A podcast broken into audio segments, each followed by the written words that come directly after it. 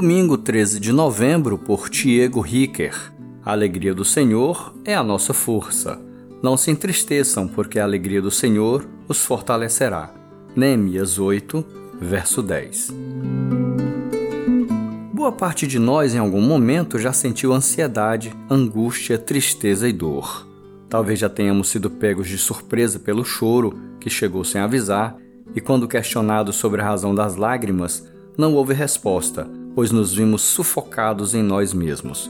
O que fazer quando nos encontramos assim? Antes de tudo, é válido lembrar que somos seres humanos e, como tais, somos frágeis. Por vezes, no entanto, ignoramos que nossa vida é marcada por aflições ou situações ruins e inevitáveis. Quando Jesus disse a seus discípulos que no mundo eles teriam aflições, João 16:33, despertou sua consciência para a própria existência, dissipando suas ilusões de um mundo sem tribulação.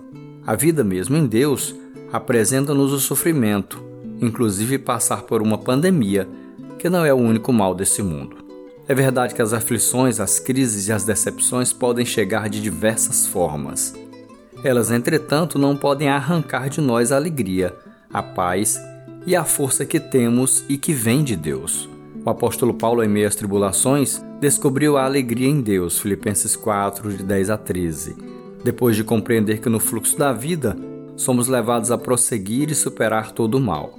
Assim, prosseguimos porque Deus nos faz caminhar em segurança e nos dá a alegria que nos fortalece.